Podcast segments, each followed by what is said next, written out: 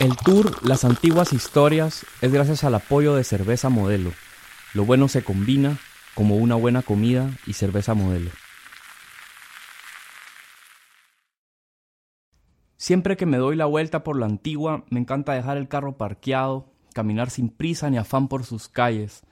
Además, me disfruto visitar amigos cocineros y restauranteros con los que puedo pasar horas hablando de cualquier cosa una de glass de chipilín, un susbidi infusionado en café, una receta fusión. Esas cosas locas que hablan los cocineros cuando se encuentran. O si no, pues sencillamente hablar de música, amores, chismes gastronómicos y sonreír a carcajadas.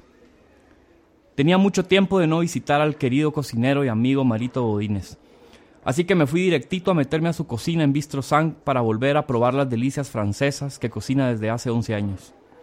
Estando ahí, volví a descubrir esa magia de las técnicas francesas y ese sentimiento puro de un cocinero rock and roller a quien le gusta vivir y bailar en la tierra de los panzaverdes. Bueno, mi queridísimo Marito, qué gustazo estar acá en tu place. Igual, ya tenía rato no verte por acá, desde hace... Uh.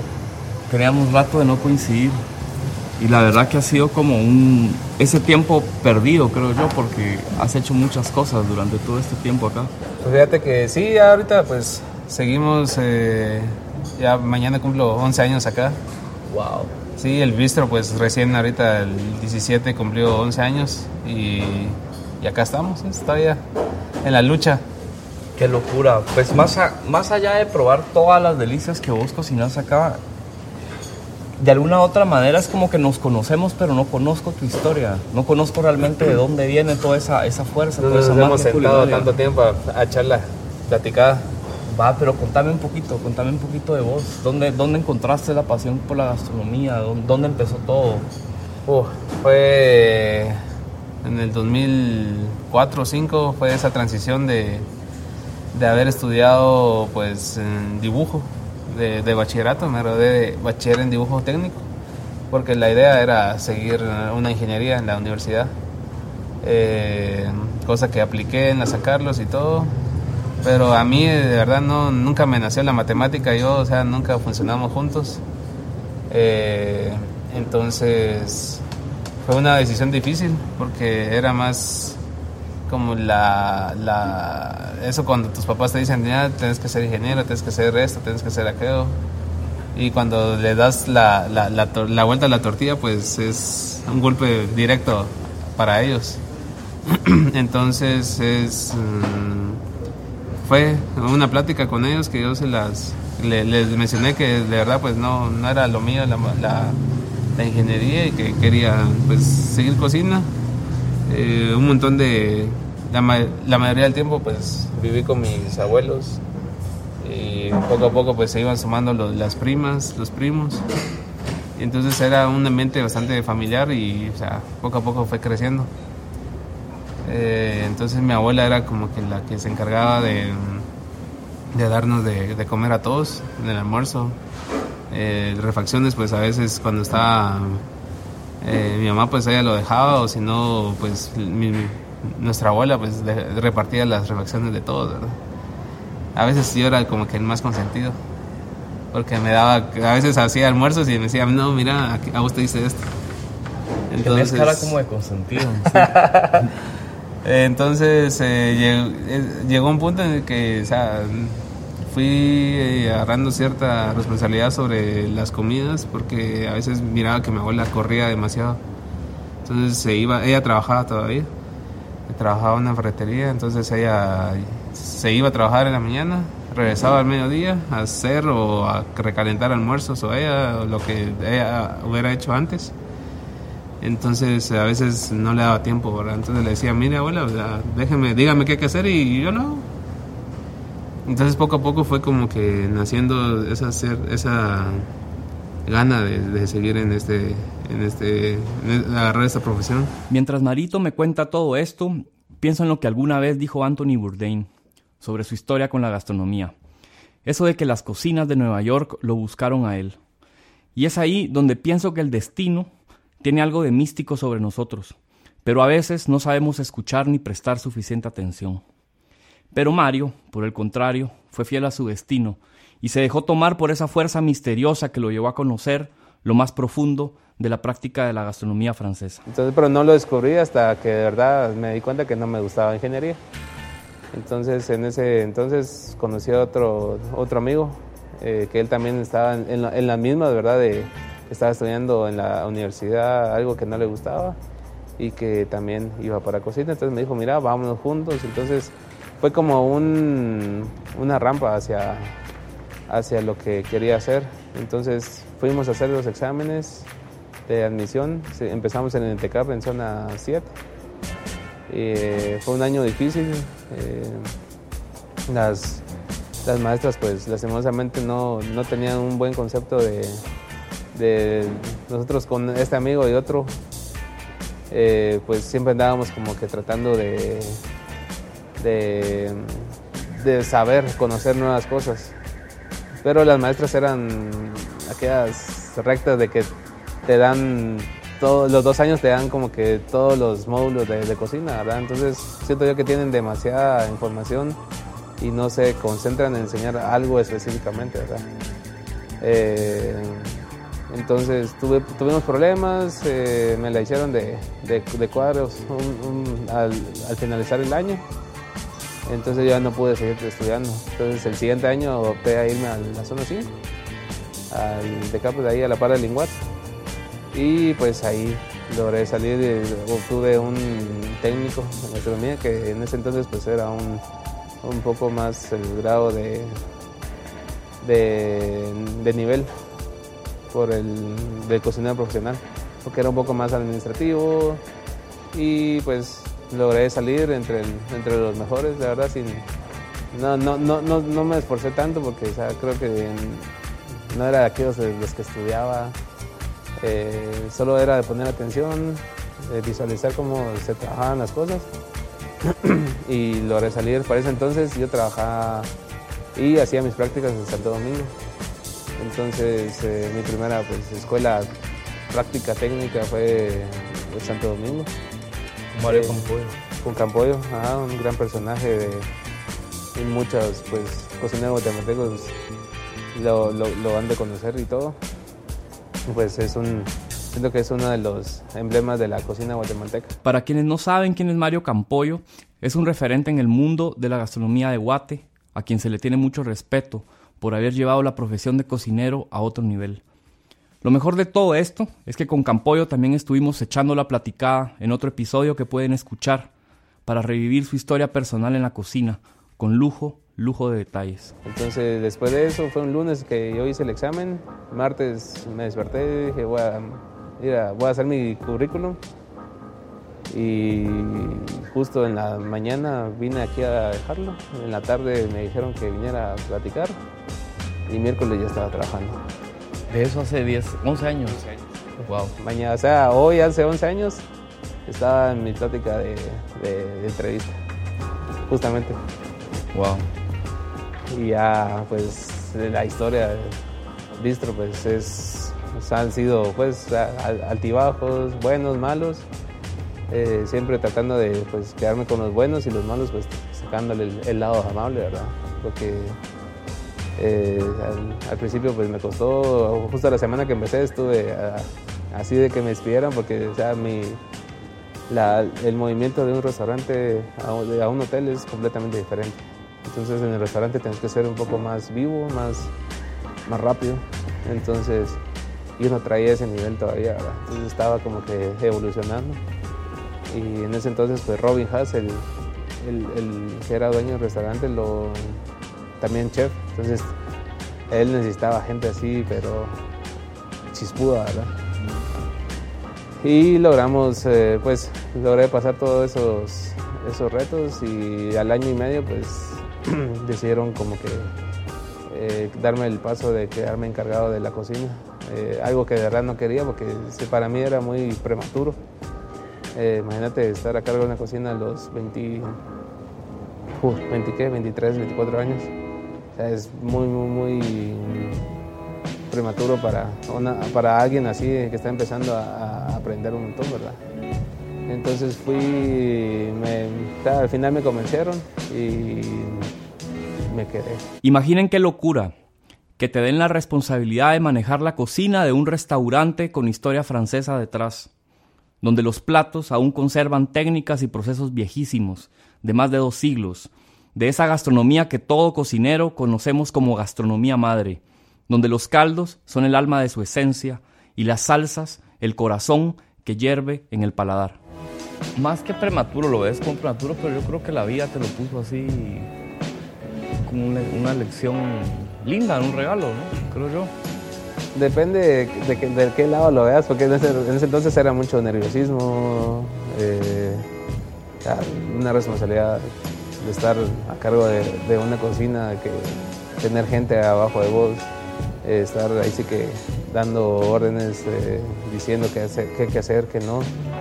Entonces, poco a poco fui evolucionando en ese sentido también.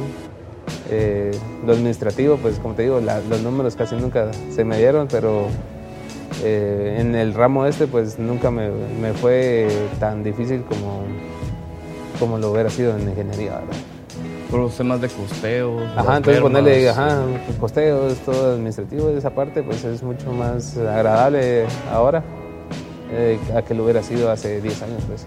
Entonces, eh, sí, mucho nerviosismo en ese entonces y miedo. Me imagino que el menú ha ido cambiando así muchísimo, pero siempre manteniendo una línea. Fíjate que sí, hubo un momento que siento yo que nos perdimos, eh, porque había había mucha esa idea de, complacer al cliente, ¿verdad? Entonces, ponerle, nosotros tenemos la pizarra de especiales, entonces esa, esa pizarra pues se borra cada viernes, se, vuelve a colocar algo nuevo, o si tenemos, depende de, existencias, eh, si se acaba algo para miércoles se borra y se coloca algo, una otra cosa o algo que tengamos en, en stock, ¿verdad? Entonces igual algunos pues se iban quedando, les iba gustando a la gente y poco a poco íbamos metiéndolo al menú. Pero hubo un momento en de que ponerle venía la gente y preguntaba ¿y qué tipo de cocina son? Eh, somos un, bistro francés, pero o sea, tenemos, eh, usábamos salsa soya, usábamos algas, eh, había wasabi, entonces había muchos ingredientes, complementos de que de verdad no eran típicos franceses. Entonces, así un día así le hablé con, con uno de los dueños y le dije, mira, creo que estamos mal enfocados, es, es bonito decir que somos un bistro francés típico, pero, pero, está el pero, ¿verdad? No podemos vender nachos. Ajá, ajá, o sea, no, estamos, estamos, estoy vendiendo wonton frito con, para el tartar de atún, que va con una vinagreta de wasabi, pimienta y soya.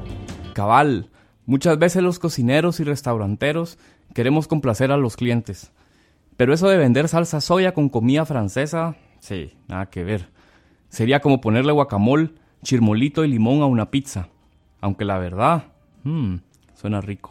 Entonces creo que no es nuestro enfoque, no es, lo nuestro. Entonces voy a quitar todo eso y voy a colocar full francés.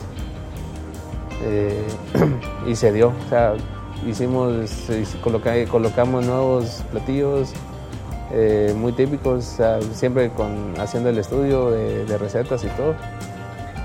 al principio pues ahí iba, costaba un poco porque la gente venía, ah, yo venía por tal plato, por el tartar, por el atún sellado. Entonces empezamos, eh, bueno, los primeros meses era desalentador la, el cambio, ¿verdad? Entonces a veces también uno como cocinero se frustra porque pues, hay trabajo, eh, hay cabeza en lo que uno quiere cambiar y todo.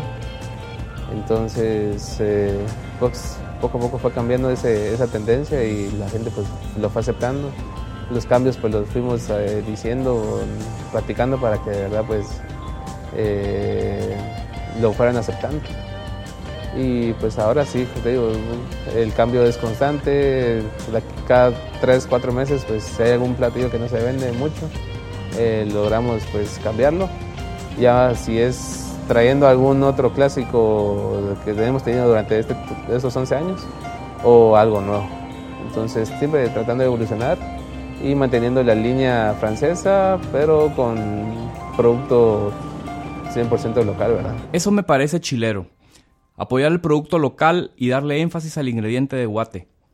Me puedo imaginar a Marito yendo al mercado de Antigua todas las mañanas para llenar la bodega de Bistro con verduritas, hortalizas y hierbas, que a lo mejor puede ser solo se producen en Guate. Te podría decir que un 90% de lo que tenemos en el menú pues sí es eh, producto local. Hay algunas cosas como por ejemplo el escargot, que hemos probado un par de locales pero no, no le llegan al, a lo que queremos. Y pues el escargot, eh, no, no, mucha gente pues que lo come, lo come porque conocen entonces eh, no podíamos trabajar con eso. Entonces tratamos de conseguir, si es producto local, que sea bueno y de calidad para poderlo eh, servir. Para quienes no saben qué son los escargots o caracoles de tierra, les cuento un poco. Son un clásico de la cocina francesa por muchas razones. Además de ser deliciosos al ajo, detienen el envejecimiento de la piel y ayudan en la vida sexual. Así que pilas. Creo que la cocina guatemalteca no está tan lejos de, la cocina francesa en, preparaciones. Porque si ves mucho allá son muchos estofados, eh, cocciones así lentas eh, por largo tiempo.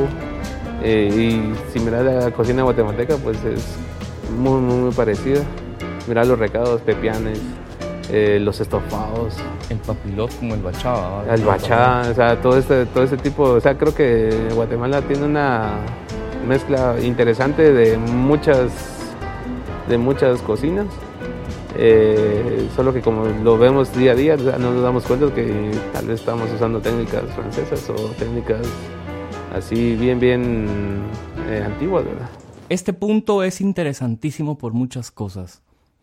La técnica del papilot o de cocinar carnes y vegetales en un sobre de papel o aluminio es conocida mundialmente como francesa, pero los mayas, específicamente los quechís, preparaban bachá o incluso tamales envueltos en hojas de la naturaleza. Esto nos deja claro que somos una región mágica, un país con tanto para valorar, una inspiración para el resto del mundo. Es, bien importante porque también ponerle aquí en antigua tengo buena relación con, con Rodrigo, con Noé, Sicán de Panza Verde, eh, incluso con algunos extranjeros, está Mati, el de Santo Espíritu. Entonces tratamos de mantenernos unidos porque en algún momento necesitamos de nosotros mismos, ¿verdad? De ellos, de nosotros. Y... Es como un intercambio, creo yo también, sí, creativo. La verdad sí, ponerle en, Guatemala, pues hay, hay muy buen rollo en ese sentido. Eh, tanta gente, eh, ya sea para, para trabajo, para pasar un buen rato, pues entonces es bien importante. Yo creo que antes no se miraba todo este tipo de, situaciones. Eh, pero creo que la vieja escuela está como que también metiéndose ahora con, los, nuevos. Y caso, viste colaboraciones de Jakes. Campoyo vino aquí con nosotros el año pasado. Eh, entonces te das cuenta que sí, también ellos como que quieren aprender y nosotros aprendemos de ellos. Después de platicar un buen rato con Mario, me doy cuenta que la gastronomía francesa nos encanta.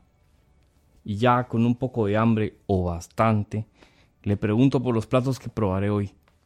A lo que Marito me responde, empezaremos con el tartare de res, que es una delicia originaria de Francia, pero también de Bélgica, y recomendada para acompañarla con papas fritas de la casa que son lo mejorcito de Bistro Sank. Sí, el aroma de la carne cruda es espectacular, mezclado con esos cítricos de la salsa inglesa, las alcaparras, el perejil. Tiene como mucha, eh, muchos bríos, por decirlo así. A mí me encanta la carne cruda, entonces es como algo que en definitiva le, sorprende. Por el otro lado, Marito recomendaba las, las, papas, comerlas junto con el tartar. Y bueno, vamos a probar un, un bocado. Bueno, vamos a desarmar la torre y a probar un buen bocado. Este es un plato lleno de proteína por la yema del huevo, la carne. La verdad que muy rico para los carnívoros.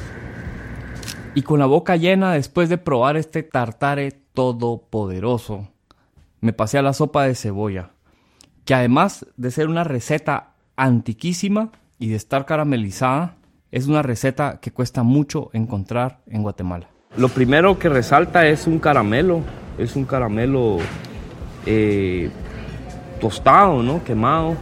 Eh, se siente una textura muy, muy, especial, eh, un, aroma muy fuerte a la cebolla, el picos de perejil. Da mucha curiosidad por, por quebrarlo, por saber qué es lo que hay adentro.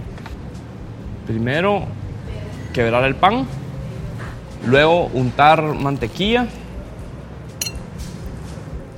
luego añadir alguna de las, de las sales, tenemos tres sales acá, y por último, quebrar la, la costra de la sopa y probarlo. Mm un clásico francés. Mm, un sabor súper intenso. ¿Qué te pareció la sopita? 11 de 10. Nítido. Entonces, mira, la sopa esta es, eh, es un proceso de 6 horas casi. Entonces, desde que se corta la cebolla, se tiene que limpiar, se corta en juliana, se carameliza. La caramelización es lo más tardado que puede tardar, depende de la, temperatura, entre 3, 4 horas. Luego lo que tratamos de hacer acá pues es extraer todos los azúcares naturales de la, de la cebolla. Entonces me han llegado quejas de que su sopa está dulce. Pero creo que si entienden la sopa de cebolla, la cebolla naturalmente es, tiene azúcares.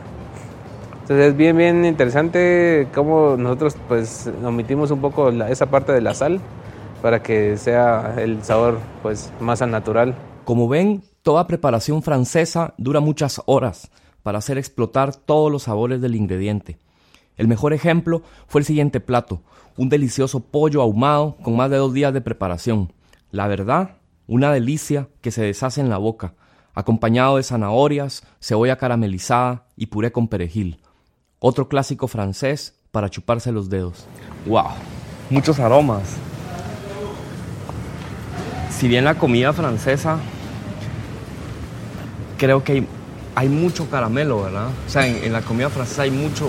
El, el se sigue repitiendo y repitiendo y repitiendo. O sea, es como hay mucho sabor caramelizado. Es como una base. Siento yo que como que va siguiendo. Entonces, ya después de esa base, vos vas armando tus.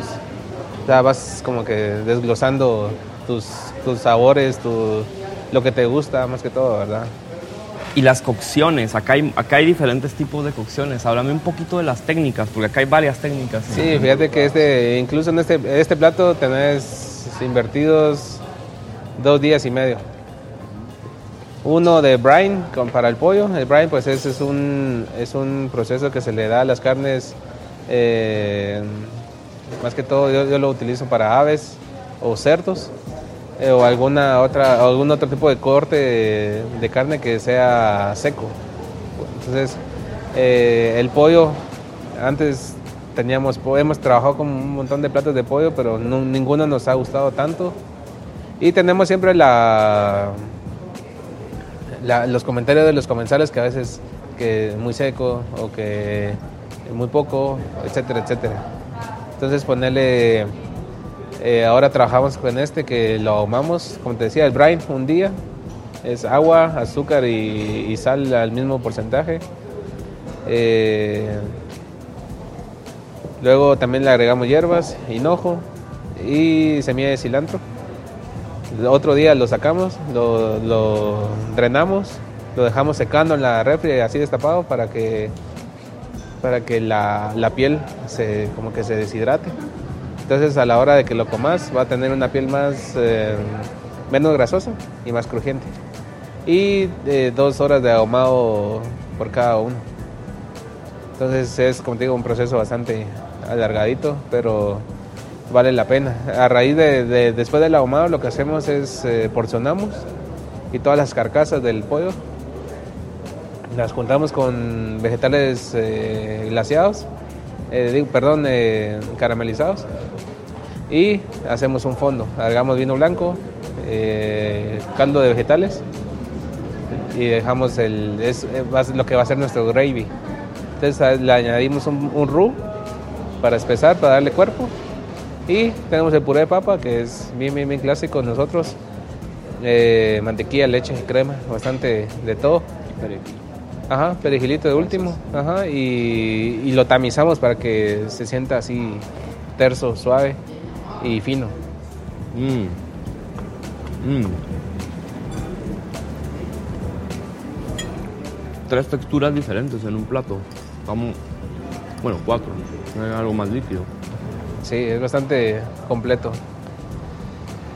Y estamos dándote, o sea, la porción es bastante grande, es una pierna cuadril y la mitad de, pechuga. Yo no sé si yo podría acabarme, bueno, la verdad es que sí. Yo creo que sí. yo creo que sí. Sí, cuando la, reacción de los, de los comensales cuando ven el plato enfrente es como, ¡guau! ¿En serio como hubiera pedido, eh, hubiera pedido la mitad, pero a la hora creo que el sabor te atrapa. Vamos a cortar un buen pedazo. Quiero probar un pedazo del, de, la piel. De la piel, porque dale, dale. el crocante, wow, este pedazo está en todo. Este va a ser. La textura está espectacular, está súper bien cocinado. Dos días prácticamente de. Sí, dos días y más el ahumado que son dos horas. Bueno, vamos a probar un bocado con el crocante. Mmm se siente el... Bueno. Bueno. Otro logro. Super francés, es un plato super francés. Sí, sí, como te digo, el ahumado, pues, como lo platicamos eh, anteriormente, que es uno de, las, de, las, de los métodos de conservación antiguos, ¿verdad? No es, no es nada nuevo, solo estamos, pues, reutilizándolos y tratando de, enfocarlo en nuestras cocinas. Excelente, Marito. Provecho. Gracias, mi Y me comí todo el pollo, la sopa y el tartare. Salí llenísimo, pero con el corazón contento. La mejor definición, creo yo, que podría decir de Bistro Sank es beso francés. De esos que duran hasta 10 canciones y te erizan la piel. Gracias Marito Bodines por preservar lo mejor de la cocina francesa. El tour Las antiguas historias es gracias al apoyo de Cerveza Modelo. Lo bueno se combina como una buena comida y cerveza modelo.